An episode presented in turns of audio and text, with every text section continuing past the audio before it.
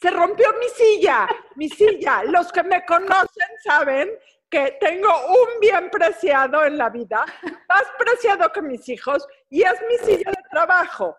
Hoy, ahora sí, eso sí ya es el apocalipsis. Llegué, me senté, se le salió un perno a la silla y se tronó. Que puede tener que ver porque llevo 12 horas al día sentada durante los últimos nueve meses en esa silla. Se rompió. Y les voy a decir dos cosas. La primera es que mis hijos me dijeron que a lo mejor era momento de ponerme a dieta. Me trataron de hacer un chiste que no me sirvió. Y la segunda, si alguien que sea dueño o asociado de Herman Miller me puede ayudar, Hablé a Herman Miller y me contestó el poli a decir, es que no estamos trabajando por la pandemia, entonces no la podemos ayudar. No, pero tiene que haber un lugar de servicio al cliente, Adaiva ya escribí a todos lados, a ah, todos lados, a todos lados. No lo puedo creer. Ah, ¿Y te caíste? O sea, cuando te sentaste y te caíste. de la silla porque se hizo así el este. Oye, Adaiva, esa, esa, es, esa es una silla ergonómica y esas cosas. Esas sillas son un, un, un, asalto, o sea, siento que sí son funcionales, pero ¿cómo es posible que el perno se salió? O sea, ¿se rompió? ¿Se rompió se de romperse o se zafó? No, se pues a poner. Se barrió el perno, básicamente, si lo quieren entender. a lo mejor no de Germán Miller, pero a una buena, eh, hombre o mujer bueno para la talacha, se ocupa en casa de Daiva.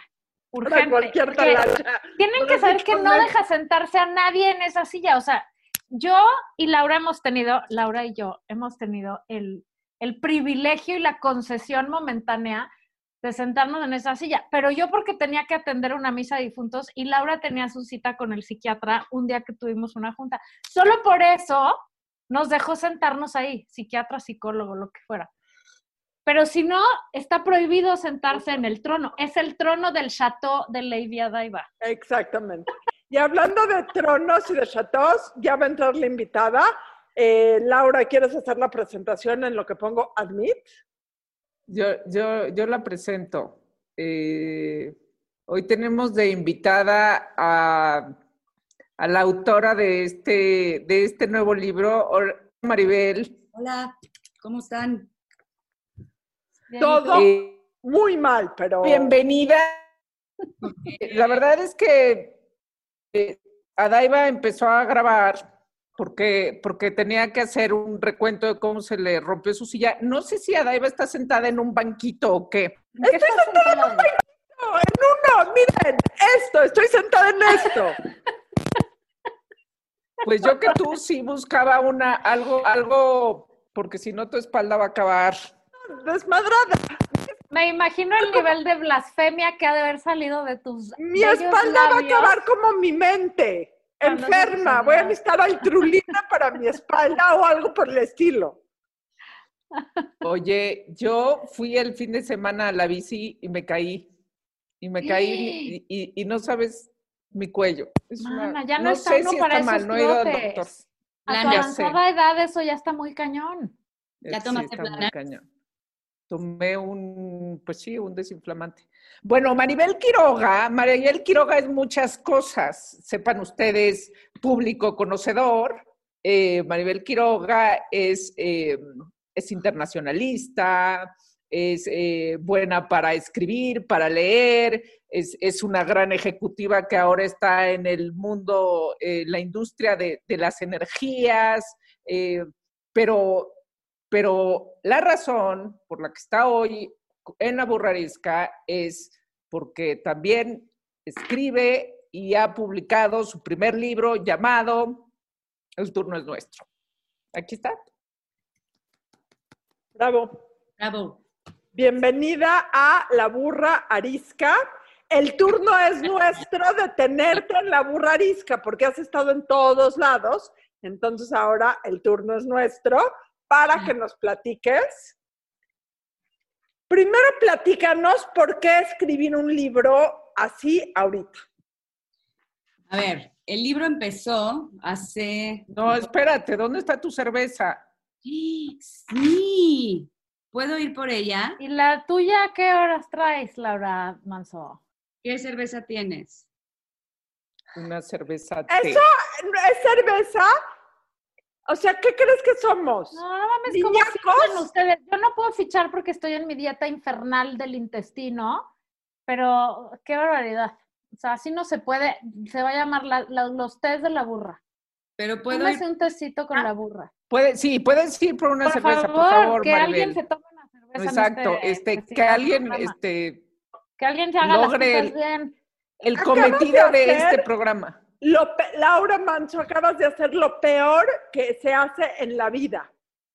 Decir que sí tenías una cerveza y sacar una taza de té. Yo, por- yo tendré mala ortografía, mala dicción, mala semántica, mala lo que ustedes Se digan dice gramática, güey. gramática, pero por lo menos siempre soy frontal con no tomar. Nada más, que quede claro para quienes nos sigan en redes sociales. No sé si eres frontal, no, No. sé si eres frontal, eres más silenciosa, o sea, Sí, como y- que así ya ni y mencionas además- el punto. Estoy muy en desacuerdo, Adaiva, porque tú fuiste la instigadora de este programa.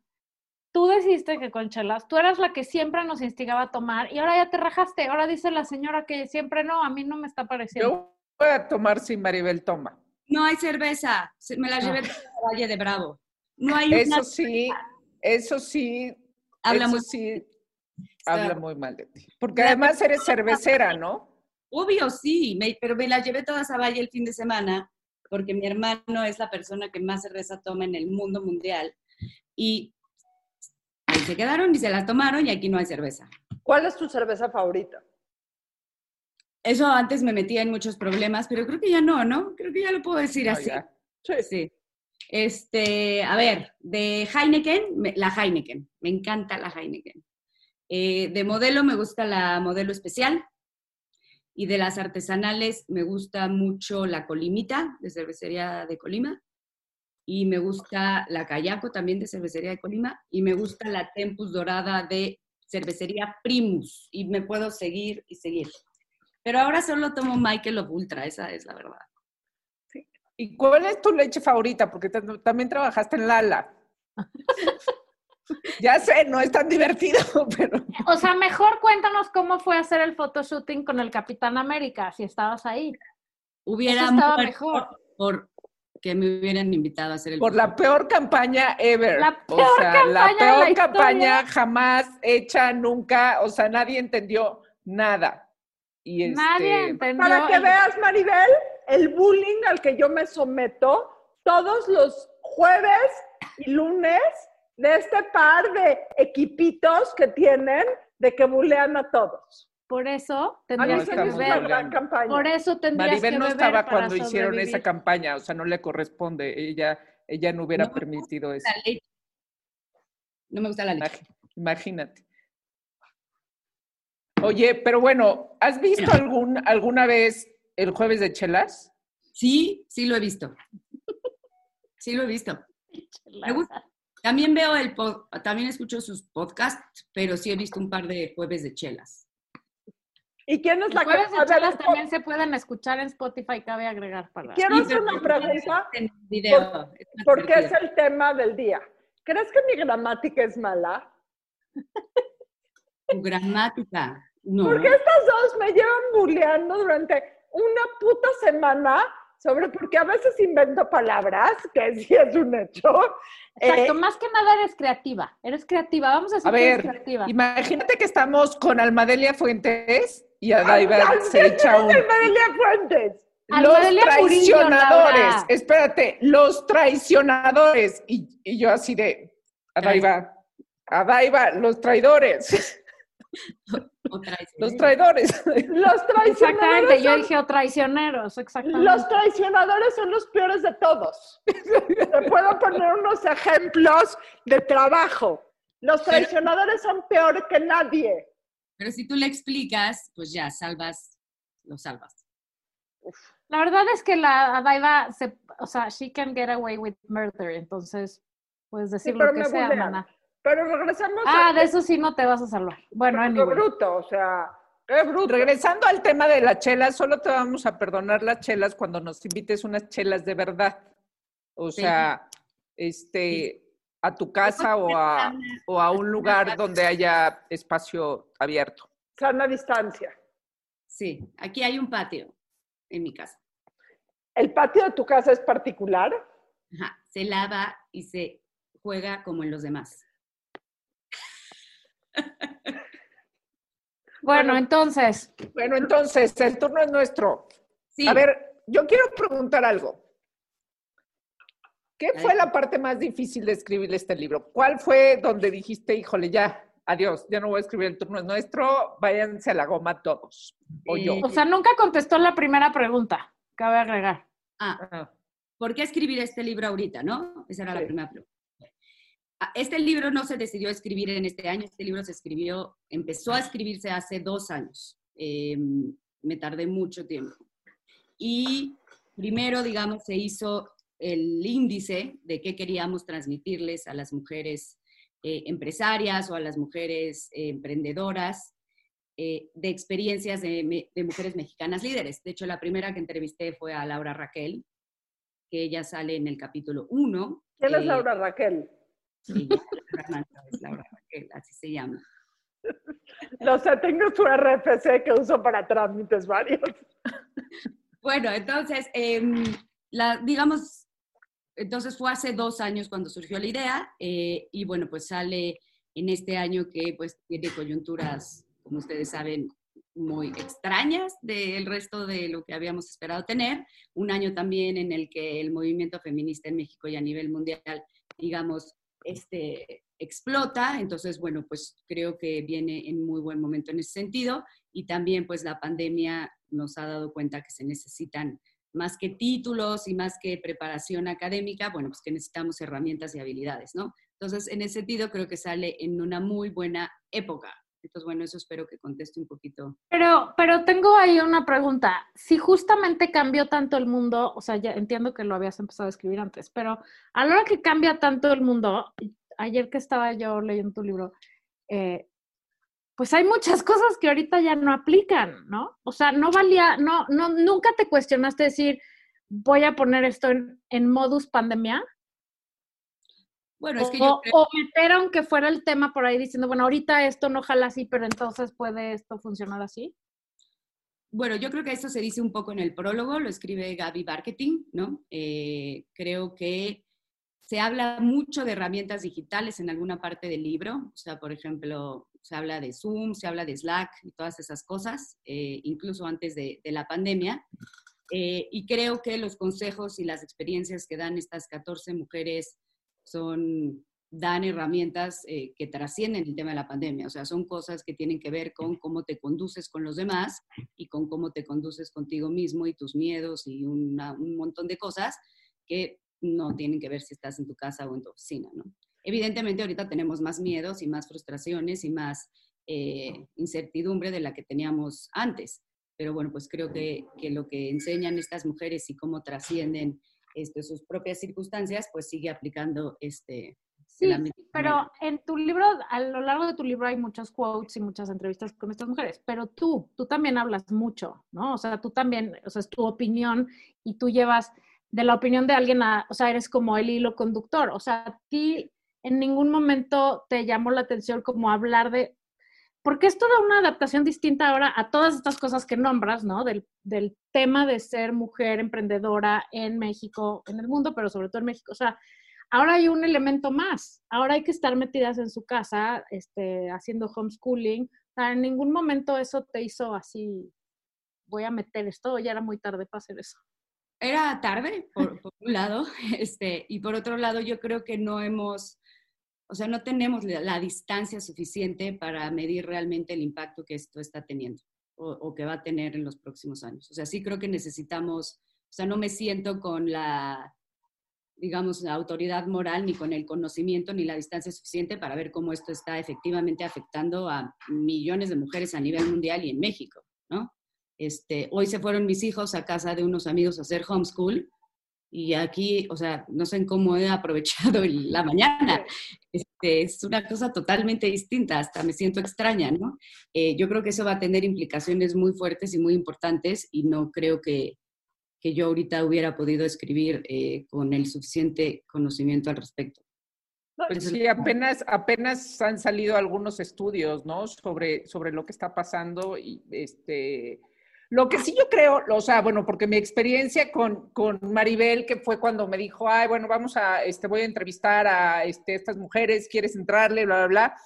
Yo me imaginaba un libro de, de entrevistas a mujeres, la verdad, como, como los hay muchos. O sea, es, es, e, eso es muy cierto y, y, y, que las habías elegido por X o por Y. O sea, es, es una lista también creo que muy particular y que también se agradece porque, porque, porque estoy yo, no, pero porque no son, no son las mujeres de siempre, no hay este Ana Morela Buenaga, que es lo máximo, pero, pero hay unos personajes que probablemente no, no están en todos lados y que, y que tú los traes y me parece, me parece muy bueno, pero lo que, lo que más me, este, me, me sorprendió del libro es que termina siendo esta combinación emocional irracional, de consejos emocionales irracionales que, eh, que probablemente eh, también no son tan, este, no es tan mezclado. Entonces es un libro este, muy femenino y es un libro que, que, que, trae ejemplos y trae como, trae también partes muy vulnerables de los personajes, de ti misma, que al final terminas, este, ¿no? Eh, diciendo y haciendo recomendaciones, este, pero muy prácticas y está muy bien diseñado en el sentido de que te va este, resumiendo con tips, te va resaltando las cosas. Eh, pero insisto, ¿cuál fue el momento más, qué fue lo que más te costó de este libro? Sí, yo creo que en eso tienes toda la razón, porque cuando me propusieron, digamos, o sea, porque yo quería escribir y entonces el tema de las mujeres ya me estaba llamando mucho la atención y en una empresa como la cervecera, o sea, en una industria como la cervecera con tanto hombre, eh, evidentemente, pues más el tema era, me pareció más importante resaltarlo. Y cuando platicaba con las editoras de Planeta, dije, ay, bueno, pues voy a hacer un libro entrevistando mujeres ¿no? Y voy a dar una introducción de estas mujeres y voy a transcribir las entrevistas y así, y pues ya, ahí va a estar el libro. Y conforme empezamos a armar, empecé a armar los, eh, los capítulos, me dijeron, o sea, sí está bien, pero entonces tienes que meter una experiencia tuya. Eso me costó mucho trabajo. O sea, el tema de no es solo un libro de entrevistas de mujeres, sino que además tienes que investigar, por ejemplo, cuando hablo de la diferencia salarial que hay en uno de los capítulos de un estudio de McKinsey, o sea, hubo mucha investigación por un lado y por otro lado tuve, tuve que meter, eh, como bien señalas Laura, tuve que meter todo el tiempo eh, experiencias mías. Entonces, se volvió un libro mucho más complejo de lo que yo lo había pensado en un inicio. Lo que pasa es que te voy a decir algo que siento y que toma diferente tu libro. Durante muchísimos años el discurso había sido la culpa es de los otros, énfasis en el o, de los otros, o sea, en los hombres. Y hoy nos damos cuenta que también la, o sea, el turno es nuestro, pero también la culpa ha sido un poco nuestra y la responsabilidad es nuestra. O sea, también muchas de las, eh, de los... Eh, digo, no todos, pero muchos de los límites nos los ponemos nosotras mismas y las responsabilidades de nosotras mismas. El, el tema de que el turno sea nuestro es, no es que nos vayan a ceder el turno y nos digan, ay, sí, ya, pásenle usted, damita, por acá, es su turno, sino que la responsabilidad, o sea, tomamos el turno porque estamos tomando la responsabilidad. O sea, es un poco, que es uno de mis libros favoritos, el de Sheryl Sandberg de Lenin. Me ganaste. Eh, es echarnos hacia adelante, eh, agarrar el turno, o sea, no es que nos cedan el turno, pero es agarrar el turno que tenemos que, que, justo ella, Justo ella platica una anécdota así en Lenin, ¿no? Que en alguna empresa donde trabajó cuando era joven, que era directora, llegó a una junta y nadie sabía que ella era la nueva directora de esa empresa y entonces no había silla para ella porque era para los señores directores. Y, entonces justamente es lo que dice, o sea, si llegas a una mesa y no hay una silla para ti, güey, jálala, o sea, jálala de atrás y acércate, ¿no? Como que siempre decimos, ay, bueno, este, no, no quiero importunar, no, güey, sí, el chiste es importunar, justamente. Justamente. ¿Sabes qué? Una camisa que cuando saquemos las camisas de la burra arisca, si alguien nos las quiere fabricar, una camisa que diga inoportuna. O sea, Exactamente.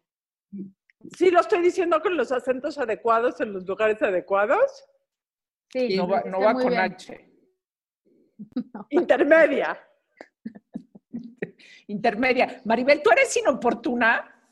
Yo sí soy inoportuna. ¿Por qué? ¿Por qué? A veces sí, a veces no. A veces soy como muy prudente y en mi lugar. Pero sí soy inoportuna porque hablo mucho a veces. A veces no tanto. Eh, pero sí, puedo ser inoportuna. ¿Y quién de los personajes, quién? A ver, ¿quién te, quién te sorprendió más? ¿Qué? O sea, Los que nos puedas decir, no, ajá, o sea, ya las conocías finalmente, pero, pero, pero no. por ejemplo, a la chava, mm, a Leticia Casca, la que inventó las Fuck Up Nights, ella me pareció increíble, increíble. Increíble porque habla de todo este tema de cómo el dolor te puede transformar, de cómo el dolor al fin y al cabo se convierte en conocimiento, toda esta idea que hay en Silicon Valley de fracasar, ¿no? De por qué el fracaso al fin y al cabo es lo que te va a llevar al éxito, de la importancia no solo de fracasar rápido, sino de fracasar conscientemente. Este, ella, o sea, como que me pareció una mujer increíble por eso, por, por el concepto, porque se metió a estudiar un tema que solemos vivir en soledad, ¿no? O sea, el, Fracaso. el fracaso, ¿no? Y que me parece increíble. Yo perdí varias campañas, bueno, no yo como candidata, pero estuve en varias campañas políticas en las que perdimos, ¿no? El candidato que yo apoyaba perdía y siempre, o sea, me acordaba y siempre decía, la victoria, ¿no? Se comparte mucho, o sea, la victoria es todo el mundo te felicita y ta, ta, ta. Cuando pierdes, la, verdad es que, la, o sea, cuando pierdes, las pérdidas se viven en solitario, pero creo que en términos no solo profesionales, sino también personales, las pérdidas y los fracasos pueden enseñar muchísimo a los demás de tus pérdidas y de tus fracasos. Entonces, el hecho de abrirlos, bueno, pues permite no solo que tú seas consciente, por, por eso Leticia Gasca habla del fracaso consciente más allá del fracaso rápido. O sea, te, te convierte en una persona consciente de por qué fracasaste y te permite que los demás aprendan de tus fracasos. Y eso es bueno. Oigan, ¿Tú qué aprendiste de este libro? O sea, empezaste a escribir el libro siendo una Maribel y acabaste escribiendo el libro siendo otra Maribel. Aprendí, o sea, que Sí, por supuesto. No, bueno, y además, o sea, si consideras lo que ha pasado en estos dos años, bueno, pues me cambié dos veces de chamba, este, me enfermé, eh, el mundo le dio pandemia y, yo creo que sí, o sea, o soy absolutamente otra, otra persona por muchos motivos eh, personales y, también profesionales. Pero, o sea, yo creo que el ver como un poco la, la lucha y la vulnerabilidad de estas 14 mujeres que son que incluyen a Laura y que son mujeres como exitosas, ¿no? Y, y- que son mujeres que han tenido que luchar todo el tiempo y todo el tiempo y todos los días para llegar a donde están y que se ponen de cierta manera eh, en el libro y también lo hago yo sin duda en un lugar vulnerable, pues yo creo que eso es lo que me transformó de escribir este libro. Y, y y al final, o sea, porque bueno, o sea, cuando uno habla de las mujeres y de las oportunidades de las mujeres, también es así como, claro, a ver, pues este, a- vemos personas privilegiadas que sí tuvimos una educación, que sí tuvimos acceso a- a- a muchas cosas, pero bueno, pues también estamos bajo ciertas circunstancias y hablas también de trascender las circunstancias, pero ¿con qué más están atoradas, con qué más estamos atoradas las mujeres, estas que sí tuvimos oportunidades, o sea, de educación, de, este, de una familia, eh, de un soporte? Este, igual tenemos, eh, ¿no? Este, nuestros hang-ups. problemas, ajá. ¿Con qué dirías, con qué te encontraste que las mujeres nos atoramos más? Este, estas mexicanas, ¿no? Sí. Todas son mexicanas. Bueno, eh, sí, todas son mexicanas. Bueno, evidentemente lo primero que señalas es eh, súper cierto, ¿no? Yo creo que México es muchos Méxicos, este, ya, ya lo hemos platicado, pero creo que en algún momento pues habrá que escribir otro tipo de libro para otro tipo de mujeres y, y hacer cosas que, apoyen mucho más, eh, digamos, en la, preparación profesional de chavas y de mujeres que no tuvieron este, los mismos accesos ni privilegios, para decirlo con todas sus letras, que, estas mujeres que entrevisto y que nosotras estamos aquí. Em, eso por un lado. Por otro lado, yo creo que lo que más nos limita son las creencias, eh, de verdad. O sea, porque, por ejemplo, platicaba de la brecha salarial, ¿no? De llegas a una empresa y a un güey que tiene el mismo nivel que tú le pagan más que al güey, ¿no? O sea, le pagan más al güey que a ti. ¿De dónde viene eso? De la creencia de que el esposo o el señor de la casa es el que mantiene a los hijos. Entonces, pues hay que darle más dinero a él porque él este, pues es el que mantiene a los hijos. Eso es una creencia. O sea, otra creencia, ¿no? El, ¿por, qué no nos autopromovemos?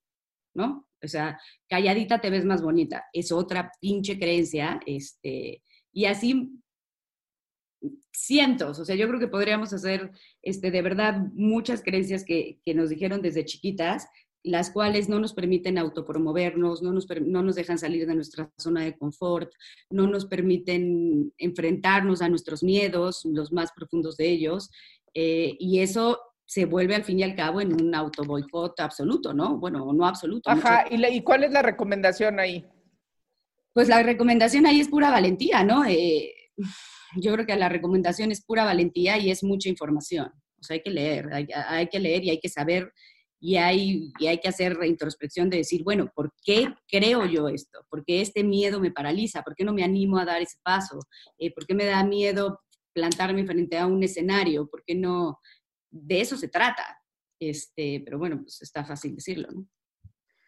Oye, em, a mí una frase de tu libro que se me quedó dando vueltas en la cabeza y temo decirte no estoy de acuerdo con, dejaré de ser la Margator, Dice, cuando tomas una decisión, tienes que amarla y reafirmarla constantemente. Y pues como dice mi tía Ruth, I dissent. Totalmente. No es tu tía, no es tu tía. Mi tía Ruth, Laura, ¿verdad que es mi tía Ruth? Ahí está. Laura siempre dice que es mi tía Ruth. El equipito. También es tu tía. Bueno, lo que quiero decir es que, híjoles, no, opino totalmente lo contrario, porque creo que o sea, entiendo por dónde va lo que quieres decir, pero yo creo que crecer y ser grande y ser adulto y responsabilizarse de uno mismo implica tomar decisiones que nos ultra cagan y que no hay manera de amarlas. O sea, como dejar a alguien con quien no tienes que estar, como dejar un trabajo que te encanta pero no te paga, como no estar en las putas fiestas COVID aunque nos muramos de ganas. O sea, y cero amo esas decisiones, pero las tengo que tomar. Y siendo un líder y teniendo una empresa y todas estas cosas de las que habla el libro, pues creo que muchas veces te enfrentas también a eso, a tomar decisiones que cero vas a amar, ¿no? Entiendo que lo que quieres decir probablemente es estar seguro de tu decisión, ¿no? O sea, decir, ni pedo, esto es lo que ahorita tengo que hacer y lo voy a hacer y ya comprometes con tu decisión. Pero mm, no, amar, yo hay un chingo de decisiones que te he tenido que tomar en mi vida y que no las amo para nada. ¿Cómo, o sea, o sea, me gustaría saber tu lado ahí de cómo amar, mamá? O sea, ¿cómo va uno a amar tomar decisiones culeras en la vida?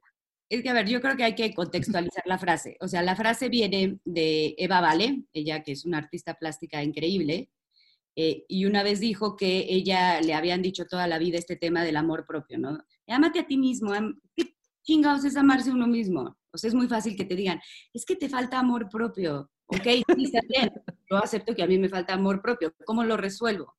Y Eva Vale este, logra resolverlo con esta frase que, que, que haces bien en cuestionar, en la que dice, amarte a ti mismo es amar tus decisiones, ¿no? Entonces pone un ejemplo este, que puede ser muy, digamos, simplista, pero dice, bueno, eliges comerte una hamburguesa, ¿no? Entonces, te puedes comer un hot dog o una hamburguesa. Entonces, ya, decidiste comerte la hamburguesa, muy bien.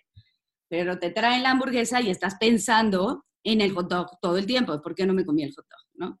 Entonces, eso dice, ella dice que eso no es amar tus decisiones, que amar Pero justo ahí, justo ahí, porque también se, la leí a mi esposo y la, la, la, la peloteamos, y la conclusión fue, güey, a veces no hay hamburguesa.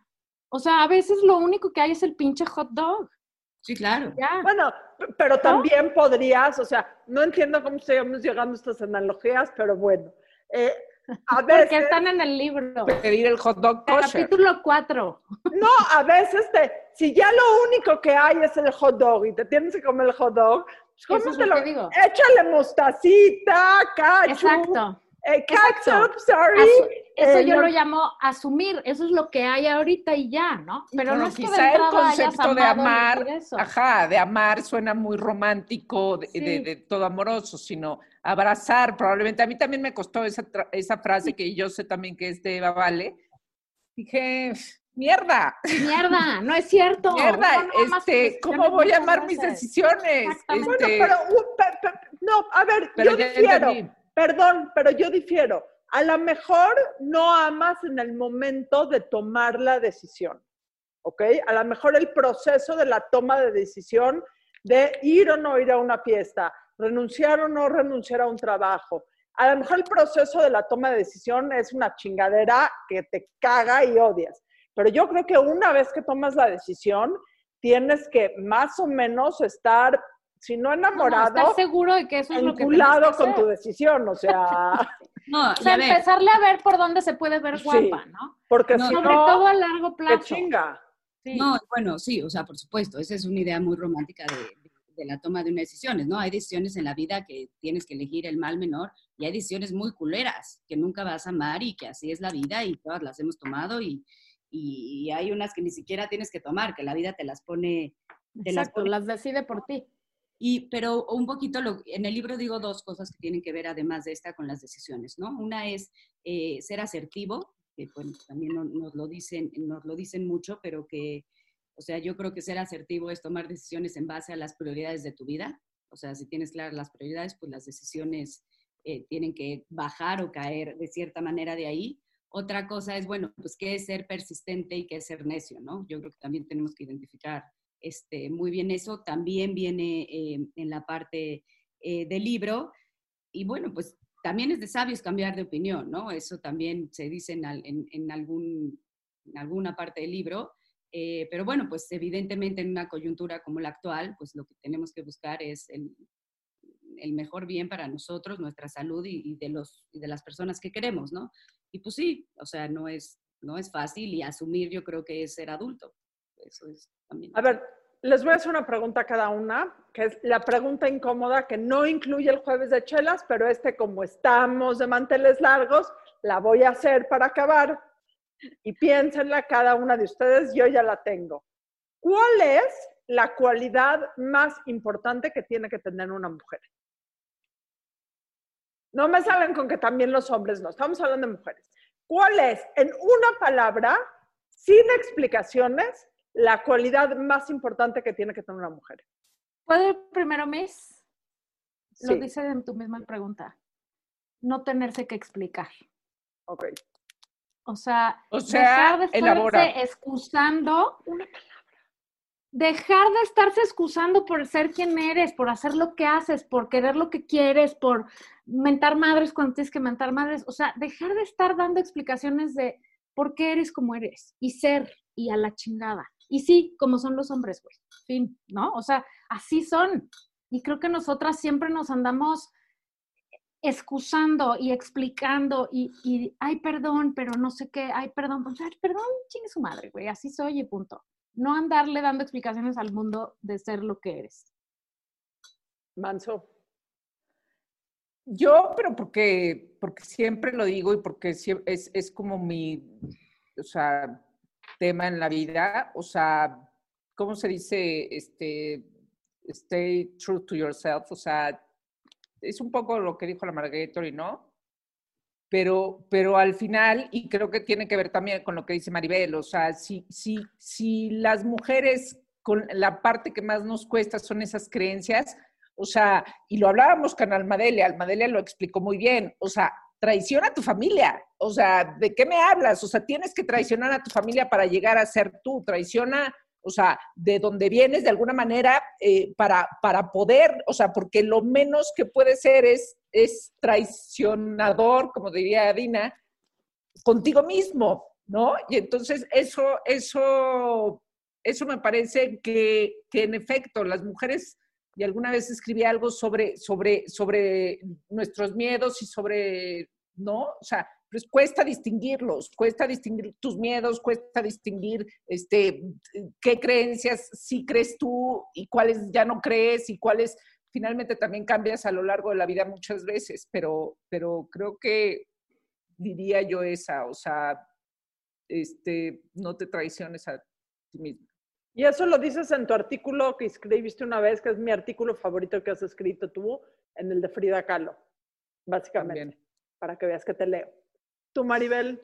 Y eso lo dice Glennon Doyle también, cuando se lo dice a su hija, de, no, le dice que, o sea, no siempre me vas a tener a mí como mamá, pero siempre te vas a tener a ti. Es, es como muy lindo. Em, yo creo que una mujer tiene que presentarse, o sea, tiene que estar, tienes que estar, o sea, tienes que estar ahí, o sea, tienes que estar ahí, levantarte, presentarte. Eh, eso creo que es muy importante, es el, ocupar el espacio, no quiero usar la palabra que te corresponde, pero creo que ese, o sea, el, trabajar, el estar ahí, creo que es para mí lo que considero más importante. O sea, es un tema de acción, el actuar, ¿no? El no echarte para atrás. Para mí, lo más importante es la congruencia. ¡Ay, me ganaste! Justo iba a decir eso también. Te la gané. Ya, nada, te la gané. Ya sé, ya sé, pero ves que siempre quiero decir más cosas, güey. Justo estaba pensando en la congruencia. No, entre ser, hacer, sentir, decir, todo en el mismo canal. Poner tu dinero donde pones tu boca, exactamente. Porque escribir o decir o hacer millones de cosas por un lado y por el otro lado hacer totalmente lo contrario, pues no, güey. O sea, ¿a quién estás engañando? Finalmente es lo que dice este, Laura, ¿no? O sea, cuando tienes una imagen aquí y atrás haces totalmente lo contrario, pues entonces no macha y entonces a quién estás haciéndote pendejo, o sea, haciendo pendejo es a uno mismo, ¿no? Y efectivamente ese es un acto de traición que no debe de suceder. Hay que, hay que poner los pies en sus zapatos y asumirse. Hay que no ser traicionadores. Y presentarse, como dice María. Hay que no ser traicionadores, aunque cuesta mucho trabajo. Así es. Así es. Bueno. pues este, mucho éxito, Maribel Quiroga. Gracias por venir a la burra arisca, mucho éxito. Miren, no, este es el libro, este, este, cómprenlo, eh, está en su librería favorita, incluyendo la digital, ¿no? Sí, en Amazon también. Es, la verdad es una guía, son muchas herramientas y está eh, muy recomendable. A mí me han servido, la verdad, uno que otro este, consejo. Muy bien. Gracias por estar aquí y nos vemos. Este, nada más tus redes, tus redes, Maribel. Mis redes, estoy en Twitter como arroba Maribel Quiroga F y estoy en Instagram como Maribel Quiroga, también en Facebook. Hoy es la presentación a las 8 de la noche en la página de Planeta de Libros. Si se pueden subir, me daría mucho gusto. Felicidades. Gracias. Felicidades. Bye, bye. Felicidades.